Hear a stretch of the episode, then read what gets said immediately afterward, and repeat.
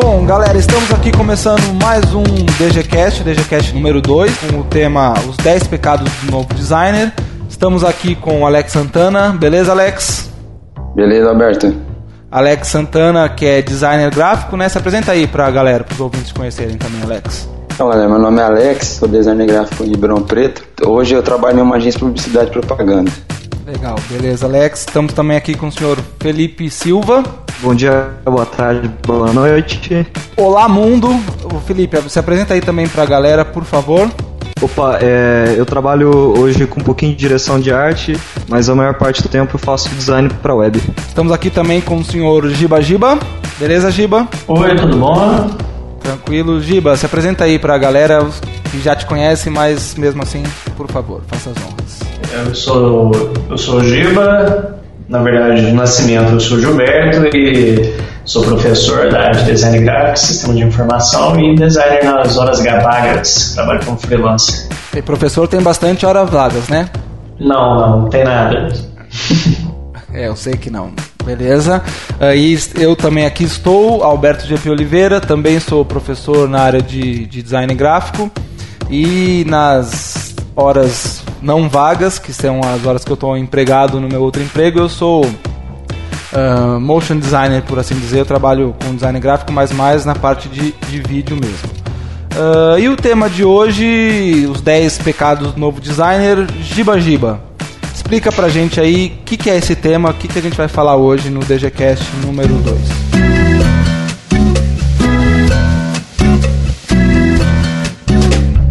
A alegria do pecado às vezes toma conta de mim. Eu já estou formado já faz um bom tempo, já estou na área acadêmica já faz um outro bom tempo também. E durante algum tempo, né, eu reuni alguns erros na minha época, lá no tempo da Carol Chine eu reuni alguns erros próprios de terceiros que vêm causando contratempo e problemas logo no começo da carreira de qualquer designer, principalmente aqui no interior. É, como a gente trabalha muito na margem de uma sobriedade no quesito de documentação, né, sempre o, que um novo designer recém-formado vê diante de ocorrências que não são muito favoráveis ao seu meio profissional, né, ele acaba pecando. O que, é pecando? Ele acaba trocando os pés pelas mãos em algumas ações. É, e normalmente isso acontece por escolhas erradas, né? E às vezes é a falta de informação mesmo nesse meio. É, hoje aqui, né, a gente reuniu essa galera exatamente para jogar da mesa cada um desses pecados. São bem comuns, observei, não são todos. A gente pode levar esse, esse episódio como serviço de utilidade pública. Tanto o designer que está entrando na academia agora, né, como o que está saindo. É, eu acho bem pertinente a gente passar isso no começo, porque entre os criativos essas informações são bem boas assim para você já não, não errar no começo da sua vida. Né? E assim, eu dividi 10 pecados aqui, e alguns são baseados em, em até mesmo é, acontecimentos próprios com minha pessoa, com amigos na época, gente de profissão, porque normalmente a gente vê acontecendo isso bem mais aqui no interior, onde a corda está mais fraca e sempre arrebenta mais para cá, você não tem muita estabilidade. E assim, vamos começando com o primeiro pecado na mesa, né? Alberto, você gostaria de citar o primeiro pecado? Sim, sim. Adoraria citar o primeiro pecado. Antes queria só fazer um, uma introduçãozinha, Giba, ao tema também, que foi um, um tema uma proposta sua, né, sugerido por você, e ficou bem legal, bem didático mesmo, assim, e ao mesmo tempo uma certa narrativa, a forma como você ca categorizou esses pecados, e a gente realmente acha que a gente falando sobre eles e, e refletindo um pouco sobre eles, uh, desde o início da, da carreira, quem está entrando na academia ou quem já está uh, começando no, no, no mercado, uh, com certeza dá um, uma perspectiva diferente aí que vai guiar uh, de uma forma bem legal esses novos designers. E também aproveitar para fazer um disclaimerzinho, né, que o DGCast é um podcast do curso de design gráfico da, da Barão de Mauá, né, do Centro Universitário Barão de Mauá em Ribeirão Preto, uh, composto por professores e alunos, né, no caso aí o tanto o Alex como o Felipe são alunos, né, do curso de design gráfico, e a gente está aí expandindo a sala de aula invadindo as barreiras da internet. Mas bom, como estamos chegando até o internauta, né? internauta. É, dizem que precisa expandir, né? A sala de aula, educação, novas tecnologias e tudo mais, inclusive é, é, tema de certas dissertações de mestrado de certos professores aí da bancada, mas tudo bem. Uh, podemos começar então os pecados, Giba? Você quer, você quer falar o primeiro pecado? O título posso, dele, assim? Posso falar. Pecado 1. Um, gaste dinheiro com as coisas certas. Fala aí, Giba, um pouco mais sobre. Introduz esse pecado aí pros, Eu introduzirei. Pros fiéis. É, esse, esse pecado, eu vou usar mais um exemplo que eu vi um dia. O ano passado a gente estava na Pixel Show. A Pixel Show aconteceu em São Paulo, no Clube, no Clube Hebraica, e sempre depois das palestras o pessoal descia um corredor e nesse corredor foi engraçado que não só eu, mas um, alguns alunos que estavam junto comigo depararam com uma cena muito bizarra. Tinha uma menina, mais ou menos assim, dos 17, 18 anos, assim, bem nova, e ela tava com uma, uma Canon EOS com uma lente tele no meio de uma fila de pessoas. E a menina tava com essa câmera tentando, no modo manual, que parecia, tirar uma foto ali, assim, tipo uma selfie só que ela estava no meio de uma fila e tinha umas 100 pessoas num espaço assim de 500 metros quadrados. Tava uma loucura o negócio. E aí, eu fiquei olhando aquilo, até um, uma aluna nossa que estava lá viu e falou: Nossa, olha que, que, que coisa, por que, que ela não tira o celular e tira uma foto, né? Mas parecia que ela estava perdida com a câmera, tentava segurar a fila e tudo mais. E, e assim, a gente vê, né, muitos designers assim, novos principalmente entram no curso e os caras começam a gastar dinheiro né, com tecnologia. Não pensa muito, digamos assim, é, em gastar dinheiro com uma, digamos, com livro, com curso, com uma parte mais imaterial, né? É engraçado que o cara entra na faculdade, o cara já tem aquela noia maluca assim, ah, eu vou comprar um, um computador da maçã, né? Porque todo mundo usa. Mas assim, não pensa, peraí, será que aqueles 16 mega, quer dizer, aqueles 16 GB de RAM que essa máquina vai vir, eu vou usufruir disso pelo preço que eu estou pagando? É, eu acho que assim, a gente eh, quando vai partir para essa iniciativa de adquirir, fazer um investimento né, na gente, eh, é muito comum que quem vai trabalhar com design é, trabalhe em casa, né? Pode até conseguir, que nem o, Alex, que nem o Felipe, ou mesmo eu. Sei que o Giba também já trabalhou em alguma agência, alguma empresa, alguma coisa, mas também faz bastante trabalho em casa, por fora, frilas e tudo mais. Então é comum a gente querer já fazer um investimento, né? Então comprar o equipamento. E o primeiro equipamento, obviamente, é o computador. Eu uh, trabalho, assim, desde sempre trabalho na, na área de vídeo então, é, você já fica querendo montar sua ilha, né, de edição e com, pô, mas pra, hoje em dia é HD, mas quando eu comecei a trabalhar ainda não era a época do HD, então, tipo, ter 1 GB de memória RAM já era top, assim, sabe, dava pra já trabalhar com Premiere, bem legal e tudo mais. Uh, mas é preciso avaliar realmente se você vai nos seus freelas, sei lá, no meu caso, por exemplo, sei lá, editar vídeos no caso, né? Eu, por exemplo, trabalhos que eu faço fora da empresa, em casa, é muito raro mesmo, na verdade, quase inexistente eu trabalhar com vídeo fora da empresa. Então, em casa eu vou trabalhar mais com tratamento de imagem, mais com uh, composições e, e, e, alguns outros designs que não exigem tanta capacidade de, da máquina como precisaria para editar um vídeo em HD, por exemplo. Então, é importante você fazer essa avaliação do tipo de trabalhos que você pretende fazer em casa ou provavelmente vá fazer na, na sua estação, seja ela não precisa ser para sua casa, pode ser para sua empresa também, né? Que você está começando, uma empresinha e tal, uma startup, sei lá. Mas avaliar realmente, ah, eu vou precisar de tanta máquina assim. Até teve uma vez que um aluno veio me procurar para queria comprar uma máquina dele e tal, uh, e ele tava querendo botar, sei lá, 32 GB de RAM, botar duas placas é, de vídeo trabalhando em, em, Crossfire, aquele Crosslink, né, que as placas trabalham juntas, uma, é, conversando com a outra e tudo mais, e aí, ou se ele comprava um, um, um Mac, né, tal, com as configurações menores, porque aí o Mac é mais caro e tudo mais. E aí eu falei para ele, mas que tipo de trabalho você vai fazer, né? E ele foi falando, tal, tal, tal, e aí chegou na questão, ah, mas será que o Mac trabalha bem com 3D? E eu falei assim, mas você trabalha com 3D? Vai trabalhar com 3D? Ele falou, ah, eu pretendo, gostaria de. Falei, bom, então você precisa realmente avaliar se você vai trabalhar com 3D, porque se for só para fazer umas experimentações, você não precisa de uma máquina super potente. Se você já tem uma rotina de trabalho com 3D, que exige sim muito processamento né, da, da máquina, beleza, já vai e investe. Mas se você vai só brincar, fazer os primeiros passos, então né, não precisa sair gastando bala desse jeito, né? Não, então, é como a gente comentou, aconteceu isso comigo, sem ter o conhecimento no começo eu fiz um investimento que eu acabei comprando um Mac Pro. Que eu fiz uma pesquisa no mercado e falei, ah, esse, esse, essa máquina vai me atender. Assim, com base que eu pensava pro meu futuro. O Mac Quando Pro da lixeirinha? Não entendi. Não, não. O MacBook Pro. Ah, perdão. tá, entendi.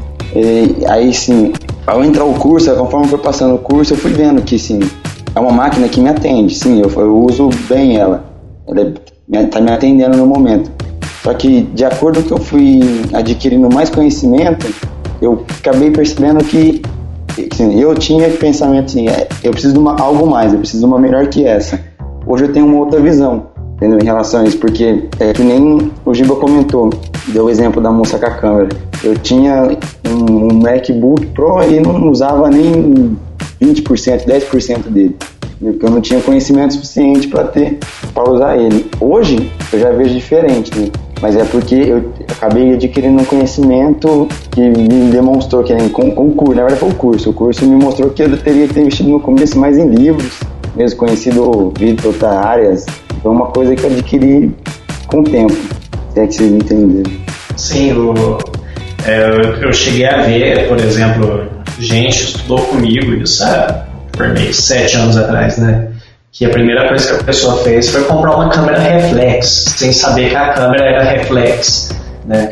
Eu não, minha vontade era comprar também, só que assim várias vezes, né? Você se vê com aquela questão financeira, né? Que, que ou não, é, você está entrando num curso, cara, você vai ter custo, né?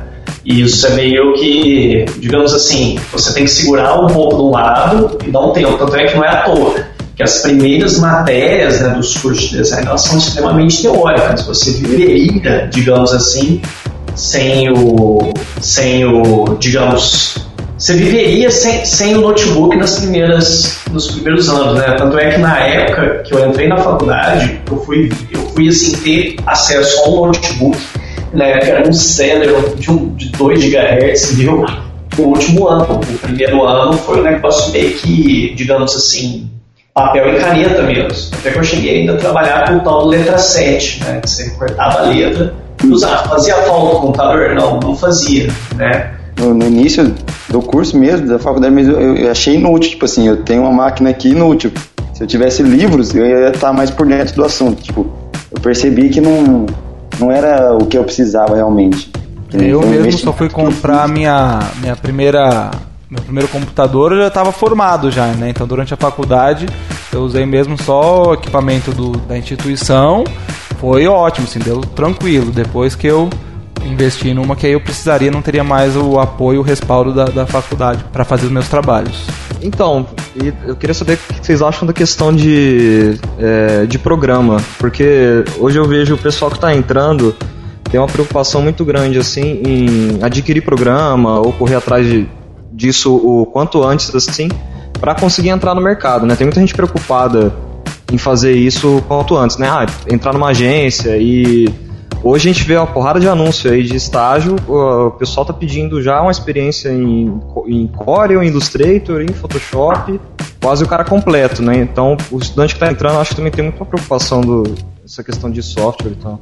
Existe um existe um, um cara da área de sistema de informação esqueci o nome dele. Ele falava, ele, ele usa um termo que chama There's no silver bullet, ou seja, não tem bala de prata. Né? Uhum. É, eles falam muito nisso no sistema de informação por uma questão é, assim de você pode usar qualquer linguagem de programação que você quiser para chegar no mesmo ponto, né? Assim que ela lhe permite. No, no design está acontecendo isso demais. Por exemplo, hoje tem gente que fala assim, ah, eu tô tendo Corel na faculdade. Quando você ensina um Corel para a pessoa, você, você não quer ensinar o workflow do Corel. Você quer ensinar, digamos assim, é, como que funciona um vetor dentro de uma tela. É, quando você, por exemplo, é engraçado, eu tenho uma matéria sistemas que eu, que eu dou Blender o pessoal. E muita gente fica também, ah, mas tem o 3D Max. É, é, o que eu deixo claro. Às vezes você não precisa saber, vamos dizer, aprender o 3D Max para, digamos, saber trabalhar com 3D, obviamente. Você pode usar um outro software e isso facilitar. É, o que eu vejo hoje é que muita gente, raramente compra um, um, digamos assim, compra um software original, que é também eu acho que é um, é um pecado, um mini pecado, aqui dizendo assim, que o cara não quer que plageie o trabalho dele, é, mas ele, digamos assim, é, ele, não, ele vai lá e compra o Photoshop, é, baixa o Photoshop pirata. Né? Então, às vezes, é melhor você segurar uma grana, comprar o aplicativo mesmo original e, assim, dar preferência para aquele que é padrão de mercado, né? Bom, assim, Photoshop, não adianta. Photoshop, ele é hoje um padrão de mercado. O Illustrator, tá legal. O Illustrator, ele já é um pouco, assim, ele já se contradiz em utilização, como você vê. Por exemplo, eu vejo muito mais no estado de São Paulo o pessoal usando Illustrator em grandes centros, enquanto aqui no interior você vê realmente, eh, aqui em Minas, sendo mais exato, as gráficas pedem para você em CDR. Tanto é que eu acho que o dia mais maravilhoso do planeta Terra vai ser o dia que houver um site que você joga o CDR lá e ele exporta para Illustrator. Né? Aí eu é um sonho, né? Uma é um reivindicação sonho, né? quase do sindicato dos designers. É. Então, assim, a dica que eu digo para você, para você não pecar, é o quê? Cara, gasta dinheiro com as coisas certas. Vai comprar um negócio para você utilizar na sua produção, pare e segura. Não sai comprando máquina com water cooler, com, com, com 32 GB de RAM, com placa de vídeo é, de aba 4, a placa de vídeo mais cara com, com carro popular, cara, que isso não vai melhorar a qualidade do teu trabalho. Tá? Com certeza. É, a gente se entendeu pra cacete aqui, mas vamos, vamos pro pecado 2, né? É, Alberto, sítio. O pecado 2 é documentar qualquer produção. Isso aí é uma coisa que hoje em dia a gente já pode ver que é uma coisa básica, mas que passa batido pela maioria dos novos profissionais, não só do design, mas criativos como um todo, que trabalham muito, que tem seu trabalho exposto muito por meio de portfólios, né, Giba? É, certinho, Alberto. O, o maior problema hoje do novo designer é, é você, você sai e você passa a acreditar piamente na palavra, né? E eu gosto de falar que a palavra, a, o peso da palavra, ele vai com a velocidade que o interesse da outra parte em te pagar um serviço, né? Muito designer fecha trabalho de boca, cara.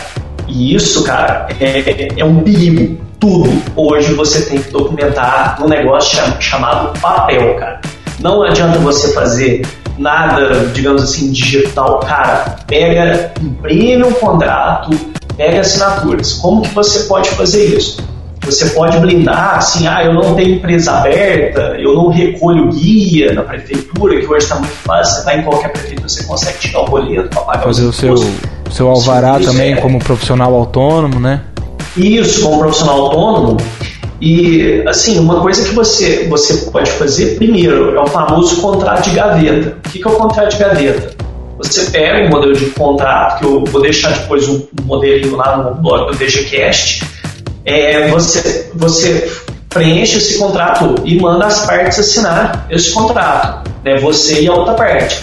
Assim, se você perceber que na outra parte já não, já não existe muito interesse por pagar, cara, foge fora, cara, porque é, é fria, é muito fria.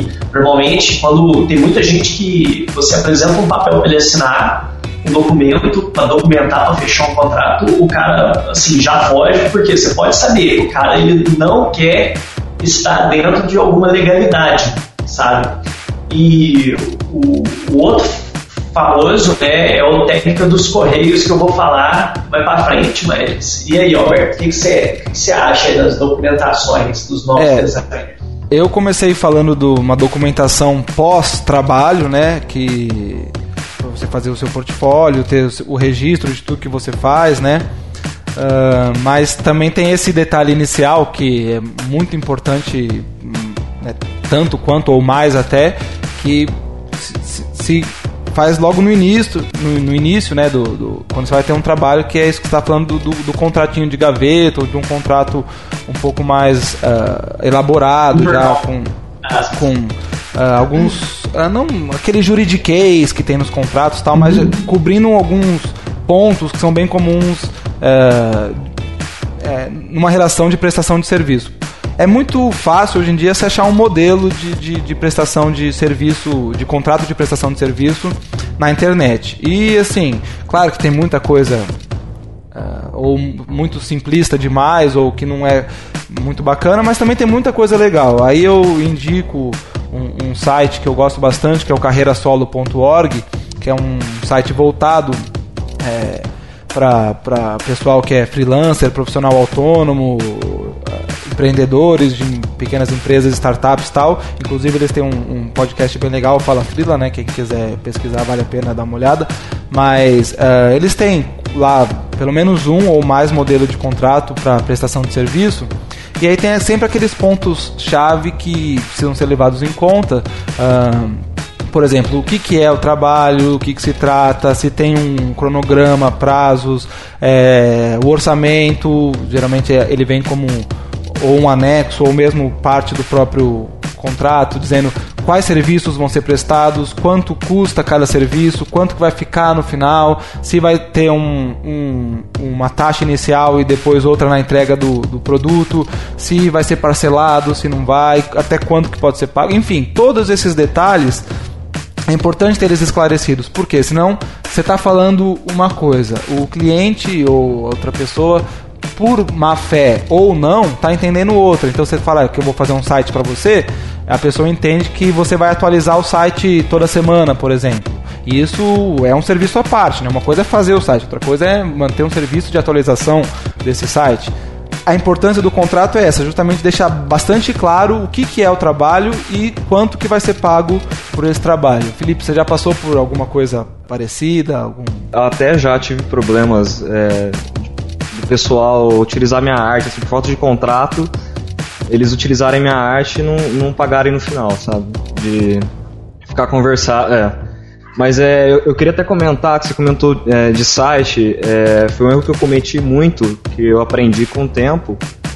Que além assim de acordar o valor, mas também acordar tudo que vai naquele projeto, assim, deixar tudo isso documentado as páginas que vão, as funcionalidades, se vai ter esse custo de manutenção ou não, porque é muito comum o cara também achar que você vai gerar conteúdo para ele e se você vai deixar isso documentado e realmente assim alinhar se você é, assim como eu que eu não, eu não trabalho com a parte de desenvolvimento, se você trabalha com o desenvolvedor junto, alinhar com ele tudo que vai ser necessário, tudo que, que vai precisar de função e fechar isso no contrato.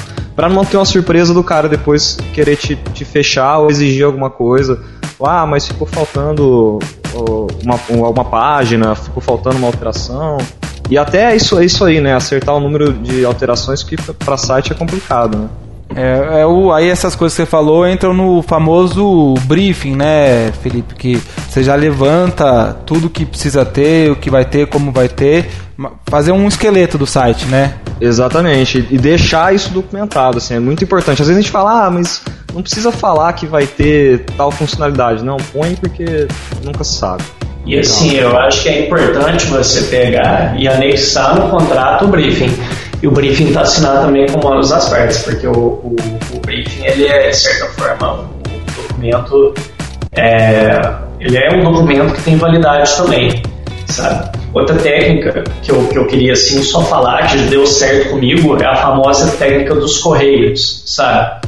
É, Qual é essa técnica, Giba? A técnica do correio é, é meio maluca, assim, é meio doida é, você pega, faz o trabalho com a pessoa. Você não fez um contrato, você, sei lá, esqueceu, tá tudo atrapalhado. No dia que você é, no dia que você for entregar né, o, o, o trabalho, você faz um, uma impressão de todas as artes, tudo, e aí você pega essas artes e coloca é, coloca tudo no envelope e faz uma loucura assim bem esquizofrênica. Você vai até o correio da tua cidade e manda para você próprio. o, o que acontece? E é incrível que demora, é incrível que demora para voltar para você. E você sabe? coloca o mesmo remetente destinatário? Isso, eu devo ter aqui, ó, numa gaveta minha, mais ou menos uns 16 envelopes, sabe, para mim mesmo. Se um dia eu morrer, cara, eu falo assim, é, quem encontrar isso vai achar, hã? É, né? Tipo o Giba do, o Giba do passado mandando pro Giba do futuro. Por que isso?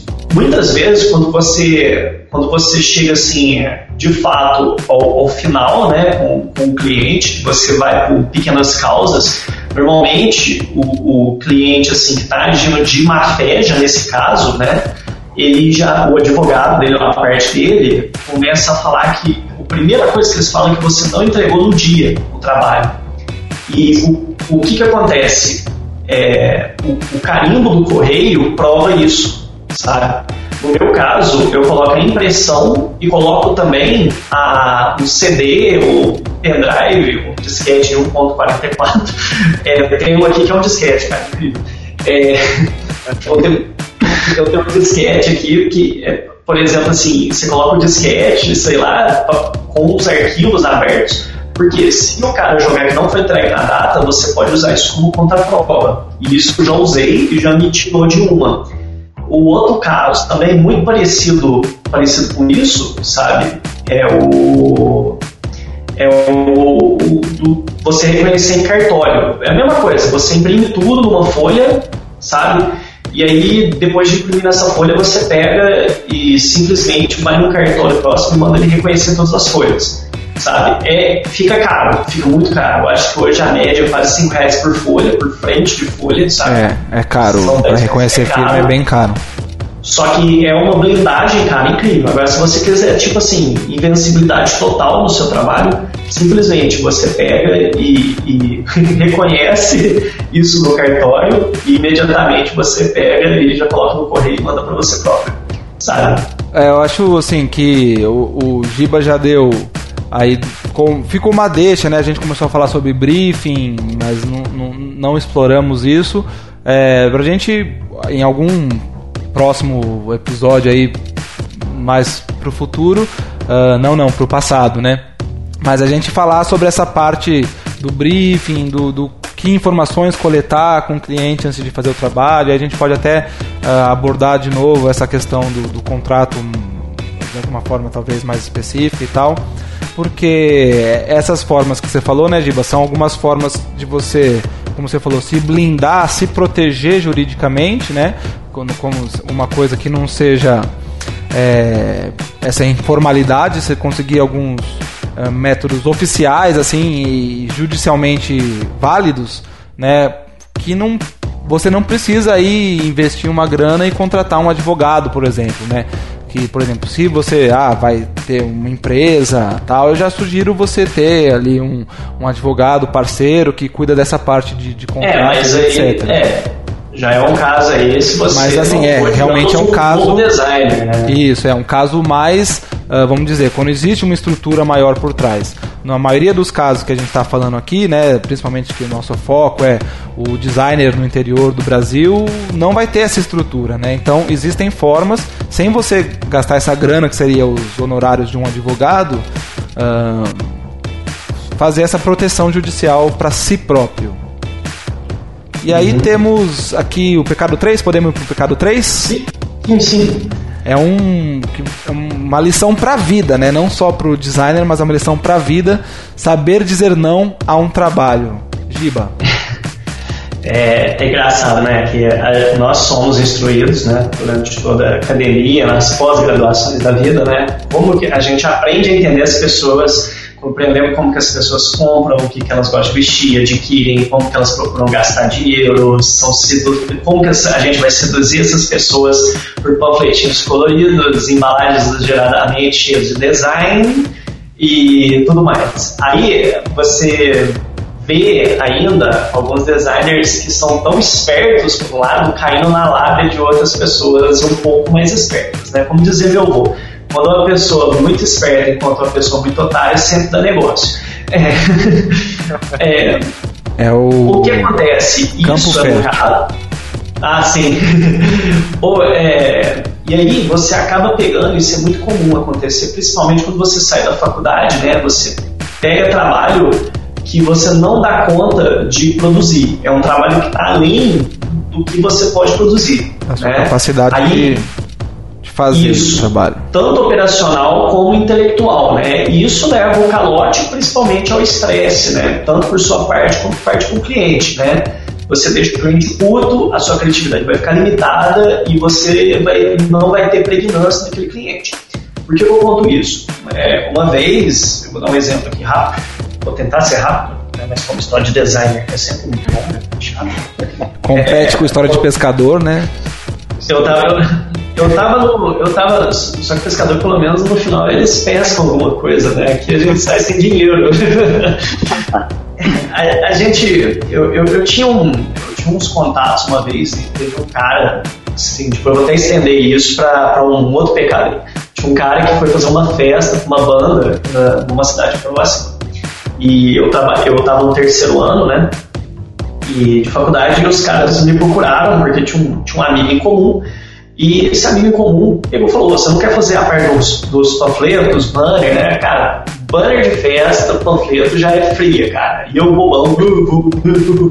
Aí fui, né? Bobão, né? Cara, na época eu não tinha acesso à internet no lugar onde eu morava, já é um problema. Eu tinha uma máquina bem ruim, né? Que era um Pentium 4, assim, capengando. Giba revelou a idade hoje, hein, Giba? Você revelou a idade hoje, cara. Disquete, Entreguei, o de 3,5, Entreguei, Pentium Mas eu falei ela 4. no começo. É, aí o que aconteceu, né? Eu, eu não tinha internet em casa fácil, morava numa- república e tudo mais, e peguei esse serviço. O que, que aconteceu foi o seguinte: eu não tinha como terminar esse serviço. No, no segundo dia que eu estava trabalhando, eu cheguei à conclusão assim que eu falei, cara, eu não vou conseguir entregar isso. Por quê? Meu computador era ruim, eu precisava de internet para ter contato com o cara e, por exemplo, eu peguei o serviço numa segunda-feira, é outra questão, é o tempo. É, é, e eu tinha que entregar ele na sexta, pronto, já tinha que estar rodando no sábado. E eu precisava mandar pro cara e aprovando, sabe? E o cara pedia para colocar panfleto mais. Cara, e aí veio o pior de tudo. É, no dia que eu precisei usar a internet, eu fui até a Lan House é, do parque universitário e tinha caído uma árvore em cima dos, da fiação. Eles estavam sem internet na Lan House, né? Tava pra ir lá jogar Doom, né?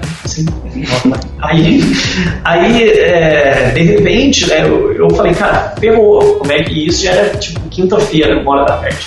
Eu fui até na casa de um amigo meu, esse amigo meu falou, tô também sem internet aqui no parque universitário. Aí eu lembrei de uma tia minha que morava né, nessa, mora nessa cidade. Eu fui na casa dela a pé, que eu não tive ônibus. Assim, cara, eu andei fácil, cara, uns 7 quilômetros, cara. Cheguei lá e assim, mandei pro cara o arquivo. Na hora que eu mandei pro cara o arquivo, ele viu o arquivo, ele, ele falou, ah, cara, deixa de você mudar rapidinho isso, isso, isso pra mim aqui. Detalhe, na máquina do meu primo que eu tava usando, na época eu tinha 6 anos de idade, não tinha Photoshop instalado. Nossa, cara, assim, naquele momento deu vontade assim, sabe aquele negócio assim, ah, eu quero fingir que eu não estou em casa, sabe? Que aí vem gente batendo na minha porta, né? Sabe? Você, você vem alguém com um marketing multinível aqui na minha porta, aí você, você apaga as luzes, aí deu vontade de fazer isso. No final, o cara ficou puto comigo, né? E, e, e no, e eu entreguei o negócio na sexta-feira, 4 horas da tarde, e aí, ou seja, você viu que você não vai dar conta, cara, é, ferrou. É a mesma questão que eu digo pro pessoal, assim, que, que do pessoal do 3D. Eu vejo isso muito com a galera do 3D. O cara sai da faculdade e fala, ah, eu mando fazer 3D. Ah, você faz umas animações? Faço, quando vê um negócio muito complexo, né? É, eu te- tive um caso. Tava enroladíssimo assim de. Porque, como eu falei, né? Eu sou. Tenho um trabalho full time, né? Trabalho 8 horas por dia, mais ah, as aulas que eu tenho e assim, de vez em quando pego alguns freelas por fora e tal. Ah, mas, enfim, momentos esporádicos, tá precisando de uma grana extra, então surge uma oportunidade que é bacana aproveitar, mas num desses semestres que você tá fudido assim de tempo, uh, preparando aula, corrigindo trabalho, preparando prova, etc. Tava assim sem tempo nenhum livre, toda a minha agenda, qualquer tempo livre automaticamente se transformava em correr atrás de alguma coisa que eu já estava perdendo prazo. É, e aí veio um, um, colega de trabalho também me pedir para fazer é, uma identidade visual para ele, assim, e eu não consegui falar não. É, acho que é importante esse do saber falar não, né? Uh, mas assim, eu de início, sabe, você fica dando aquelas desculpinhas, ah, não, então, não sei se eu consigo, ah, mas então isso custaria tanto, e aí a pessoa vai quebrando seus argumentos, suas desculpas, né? Que o argumento sincero seria, cara, não tenho condição de pegar esse trabalho agora, seja por falta de tempo ou por falta de capacidade, não importa, né? No meu caso era falta de tempo. Uh, mas eu fiquei dando desculpinha assim, ah, não, putz, isso aí não é meu forte. Não, mas tudo bem, porque, sabe, eu confio em você, é um papo assim. E aí, não, porque, putz, eu Pra isso aí eu vou precisar te cobrar tanto. Não, não, não, tudo bem, a gente tem dinheiro para investir. E no final dos contos não consegui falar não. Peguei mais esse trampo e, cara, me enrolei demais, assim. Uh, você acaba trazendo problema para dentro de casa, né? Porque você vai fazer esse trabalho aonde? Né? Em casa. E aí, só que uh, talvez não seja o caso de muitos novos designers, mas é o meu, eu sou casado, né? Então, é, assim, a, a patroa da casa já começa, já começa a demandar atenção e falar que vai cortar seu salário e enfim, né? Não vai, enfim, deixar você dormir na, na cama, ter que dormir na sala, etc. Mas você acaba trazendo problema para você na sua vida pessoal. Uh, porque você não soube falar não para alguém que tinha um problema que era dele e você acabou absorvendo esse problema para você. É, então foi nesse caso assim que eu soube bastante é, que eu precisava saber falar não quando eu não tinha condições realmente de, de fazer um trabalho. Eu, eu, eu. Então, eu. Isso foi uma coisa que eu aprendi a falar. De uma, eu achei uma forma de passar por cima desse detalhe de falar o não. Que nem tem muito parente, ah, faz o convite de casamento, faz isso, faz, faz aquilo, faz aquilo outro. O que eu comecei a fazer? Ou até mesmo, assim, trabalhos que, que nem eu, trabalhos que eu não daria conta, o que, que eu faço? Eu, eu indico. Quem faz? Né? No caso do convitinho. Ah, vai na, ah, vai, tem a empresa tal que faz o convitinho. Vai lá. Ah, mas você não faz pra mim? Que, ah, assim, querendo ou não, eu não resolvia diretamente o, o, o problema. Mas eu acabava intermediando era uma coisa que me ajudou bastante, cara, eu falar o não. É, você, vamos dizer, terceiriza né, a solução, né? Assim, eu não posso solucionar seu problema, mas ele pode, né? Isso, porque já aconteceu de eu arcar esse dia, assim, assumir a responsabilidade de uma coisa que eu não ia dar conta. A partir do momento que eu vi que não ia dar conta mesmo, eu acabei eh, pedindo ajuda de terceiros e eu vi que resolveu. Aham. Uhum. Eu acabei saindo benefício, sim, saí com vantagem nisso. Por mais que eu não cumpri no prazo, né? Mas foi uma coisa, um, assim, um modo de resolver algum, esse tipo de coisa. Legal, legal.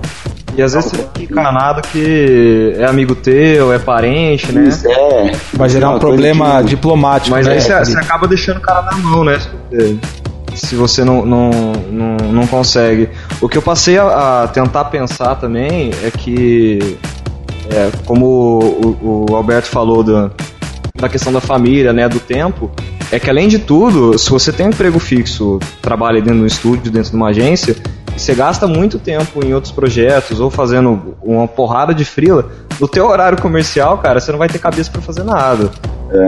E o trabalho nosso é trabalhar é, é com criatividade, né? Você precisa de um espaço para é, para esfriar a cabeça, para ver outras coisas. Só trabalhar assim, chega uma hora parece que seca. Então, é, assim, cara, então a dica para você que é novo designer, cara, saiba falar não. Às vezes, cara, você vai se deparar com um serviço que não dá conta e, cara, joga. fala não, sabe? Fala não, não dou conta. Não se sinta mal por isso, né, Gil? É, não, você, você fica, mas infelizmente, cara, você tem um limite, você é uma pessoa, você não tem funcionários e tudo mais. E você vê muita gente pegando muito mais serviço, né, do que aguenta fazer, serviço muito grande, né? E aí vamos para o quarto pecado. O quarto pecado é cuidado com os atravessadores. Giba Giba, Quem são esses uh, tais atravessadores aí? O que fazem? O que comem? Veja hoje no Globo Repórter. O atravessador. Onde se escondem? o, o, atravessador ele é, é uma raça que, que existe, mas no interior mesmo. É muito raro você ver em grandes centros, sabe? Até em cidades maiores do interior.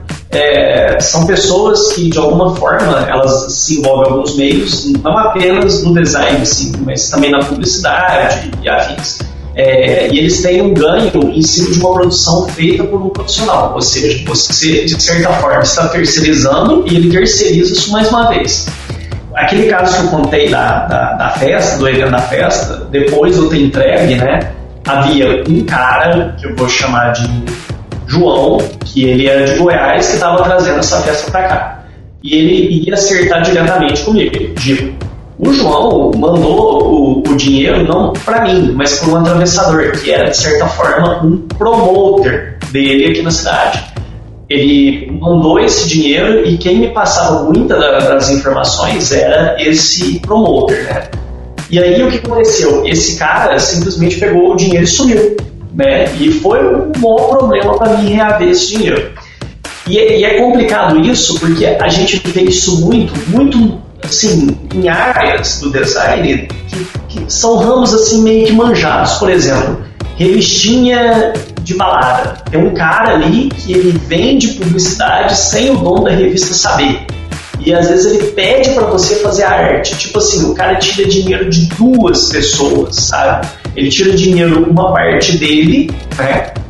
Que, do, do dono da revista, que ele chega lá, ó, vende uma, um espaço para você. E tira dinheiro seu. É, algum tempo atrás, é, eu passei por um caso também que eu compro mídia né, de, um, de, um, de uma das minhas, dos meus empregos aqui. É, e aí tem uma mídia digital, que é um telão, né? E eu fui saber com a menina, ah, quanto que é para fazer é, propaganda no telão seu? Ah, é 400 reais o mês. Ah, beleza. Não deu assim dois dias, surgiu, cara, um cara assim falando que vendia propaganda para ela, só que era 500 reais. Cara, assim, assustador, né? E isso acontece demais no interior. O Felipe aí tem um caso aí, né, Felipe? Tem, cara, é, assim, eu já ouvi muito de, de acontecer com outras pessoas, mas é, eu vi acontecendo de ter um caso é, da, da agência que eu trabalhava, a gente atendia uma franquia ah. E, e aí pra, o dinheiro pra mídia vinha, vinha da franquia, né? Uhum. Eles, eles mandavam dinheiro para fazer ali e a gente tratava diretamente com o gerente. Uhum. Cara, esse cara dava muito trampo para provar a arte, o, o, cara queria colocar trocentos produtos no outdoor, a gente tentava argumentar, ele até tinha uma frase que ficou clássica pra gente lá, que dava sexta-feira, a gente tava louco tentando provar arte com ele, tentando argumentar, e ele virava assim e falava assim: Gente, vocês querem ter razão ou vocês querem ser felizes? Nossa! Meu Deus Cara, esse homem é o capitão retórica. Aí a gente não fazia ele é o ele Dr. Wilson do. Pra provar a arte. Do... E aí, cara, chegou uma época assim que isso gerou tão estresse que a gente deixou a conta embora, né? Chegou pra, pra eles e falou: ó, não, não quero mais, procuramos. Um... Vocês apagaram a luz, assim, fecharam a casa, aí você juntou assim os, os polegares, entrou debaixo da cama e ficou quietinho no escuro, assim, deixa ele ir. Se a gente não olhar, ele vai embora. é, deixa, deixa explodir. E aí, cara, a gente descobriu depois é, da agência que pegou, eles faziam umas, umas artes assim esdrúxulas e, e qualquer coisa, assim, com erro de, de, de, é, de gramática, sabe? É, coisa que não aparecia na arte. E a gente descobriu, cara, que o segredo, na verdade, era molhar a mão do gerente. ele queria uma parte. Ele deu vários sinais. Depois a gente começou a ver que ele deu vários sinais, assim, de que ele queria uma parte para provar as artes. Olha aí. Meu Deus. É absurdo, cara. O cara então não era o rei da retórica, ele era o rei da malandragem, né? Exa é, exatamente. Ele queria uma partezinha da, da grana que chegava pra, da franquia, né? Mas que ele não conseguia é, abocanhar. O, ô Giba, e por que você acha que isso é mais comum no interior, assim, de ter essa pessoa, esse, sei lá. Porque no caso, nos casos que você citou, o promoter, nesse caso aí o gerente da franquia, não se aplica tanto, mas no caso do promotor que você citou, ele é como se fosse um homem de confiança do cliente, né? É, às vezes, esse cara, ele meio. Às vezes ele nem é conhecido, ele flutua. Você vê muito no interior, por quê? Porque no interior não é fechado, digamos assim, é mais uma vez a questão da documentação, né? Não é fechado com tanta veemência, né? Contratos. O que causa isso, né? É o caso, jornalzinho. Aqui você vê muito assim, aparecendo uns caras falando assim: ah, você quer fazer propaganda no jornalzinho que eu tô abrindo? Aí ele fala assim: é, não, não é, não quero fazer, beleza. Aí você vai ver, cara, o jornal é de outro cara, sabe? E, e no interior tem esses caras mesmo, que, essas pessoas que falam assim: ah, eu sou vendedor de mídia mas vende sem outro saber. Quando vê, ele pega de assalto o, o cara que realmente é dono da mídia. Ele fala: Ó, oh, comprei, consegui 10 aqui. Ah, não, não tô sabendo, mas é dinheiro que entra, beleza. Ele já tirou a parte dele, tá? É, e aí, vamos pro, pro pecado number 5? Acho que antes de a gente entrar no pecado 5, eu queria contar um, um caso também que é parecido, que uh, quando eu comecei a, a, trabalhar assim, eu trabalhei numa produtora uh, que fazia Hum. fazia programas para um canal de TV a cabo local aqui, né, em São Carlos, onde eu moro. Fazia os programas e fazia também ah, muitos dos comerciais que entravam nesse canal. Ela era meio que a, a produtora era o canal, assim, né? Meio que uma, uma Globo em miniaturíssima, né? Com uma, ao invés de um- uma audiência de milhões, uma audiência talvez de milhares de pessoas, né? Algum- Era Rede TV, né? é, al- alguns, alguns 10 mil espectadores em média, assim. Uhum. Isso, isso pensando alto, né? Pensando positivamente. Mas enfim, aí tinha o- o- os programas, os programas eram feitos, vamos dizer, terceirizados, então tinha o programa do fulano, o, pro- o programa da ciclana, que é aquelas pessoas que ficavam com o ego ah, lá no céu, né? Porque faziam um programa de TV, na TV a cabo e tal, e obviamente eles comercializavam, vendiam espaço comercial dentro dos seus programas. Além do comercial que vendia no canal, tinha o es- o espaço dentro dos, dos programas. E aí tinha esse acordo com a nossa produtora, né, que, enfim, o meu patrão, né, no caso, que quando eles vendiam, é, se fosse o vendedor da produtora que vendesse o espaço, era, tinha uma porcentagem, tanto ficava para a produtora e tanto ia para o produtor do programa. E aí o que acontecia é que os produtores do programa começavam a vender por fora, né, e faziam um preço diferente do preço que era o vendedor eh, oficial fazendo. Então, ah, por que, que eu vou vender pro. Vou usar esse nome que você usou, pro João da, da produtora, se eu posso vender direto pro fulano do, do apresentador do programa e ele me cobra mais barato. Porque ele cobra mais barato porque ele não tinha que dividir porcentagem, né?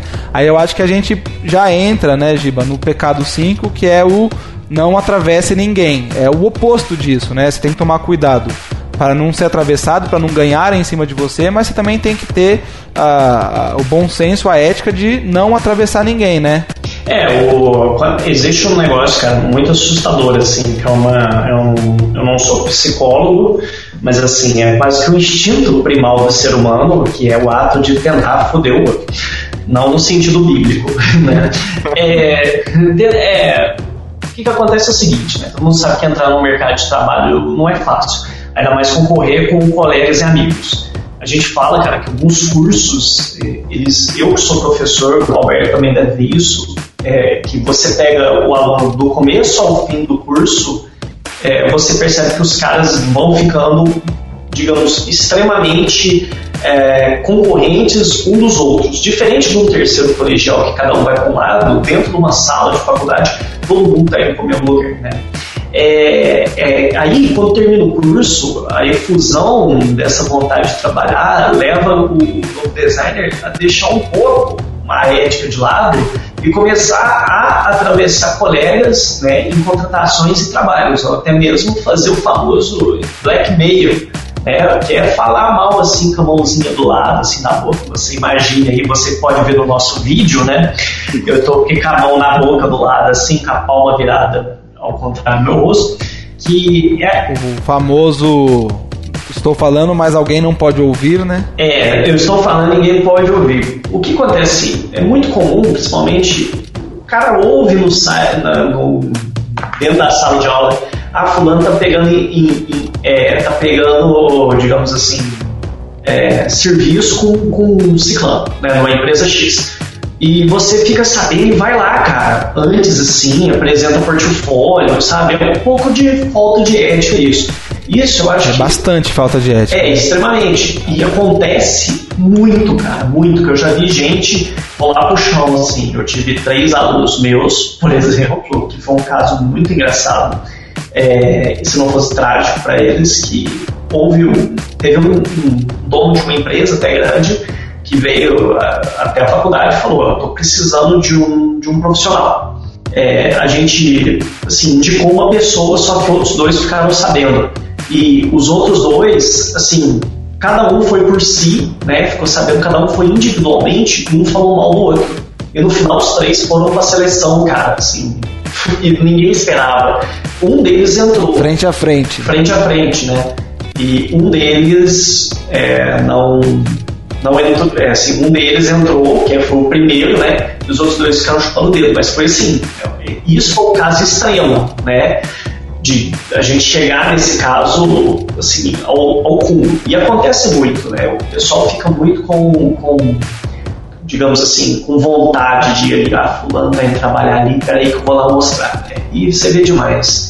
É, o, eu acho que aí é importante a gente frisar aqui que é, é diferente você atravessar nesse sentido que você falou, né, dessa falta de ética, de, de ah, usar uma, uma alternativa. Acho que ficou legal esse termo que você usou, blackmail, né? Porque o blackmail é uma coisa que, vamos dizer, meio que por fora da lei, né? Por fora da ética, assim. Então, você usar algum meio extra oficial para denegrir alguém ou para passar por cima de alguém ou para pegar o espaço de alguém, eu acho que é diferente de você terceirizar um trabalho, vamos supor. É, o Giba veio até mim porque ele quer fazer um, um- um comercial da empresa dele. E aí vou, que ele quer fazer um vídeo de 15 segundos para comercializar na TV aberta. Eu falo, beleza, vou fazer para você, eu tranquilo tal. Só que ele fala que ele precisa fazer um, um, um logo. E aí eu falo, putz, logo não é meu forte.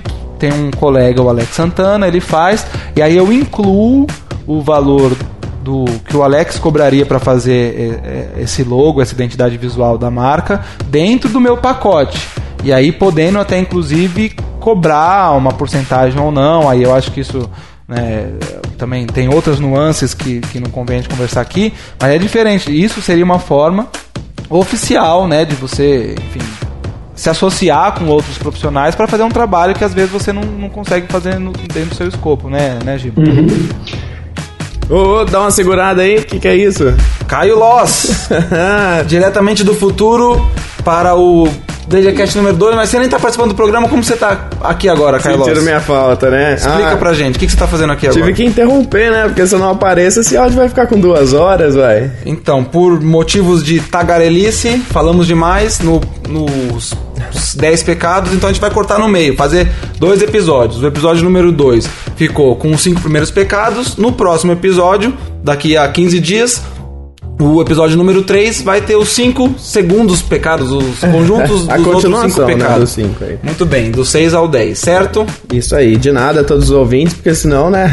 É. Se eu não corto o áudio. É, valeu, Caio. Obrigado aí. Mandar um abraço aqui para nossos colegas. Isso, agradecer o Alex Santana, o Felipe Silva e o Giba Giba, viu, por ter gravado a primeira parte e a segunda parte tá aí também com os mesmos. Eles vão retornar junto comigo, a gente continua o bate-papo dos 10 pecados do novo designer no episódio número 3. Certo, Caio Loss? Certo, E Alberto? o episódio número 2 fica por aqui. DGCast terminou, a gente volta daqui a duas semanas com os seis próximos pecados, certo? Correto. Então manda um abraço aí pra galera, Caio. Abraço, pessoal, fica por aqui. Tchau, Até tchau. mais.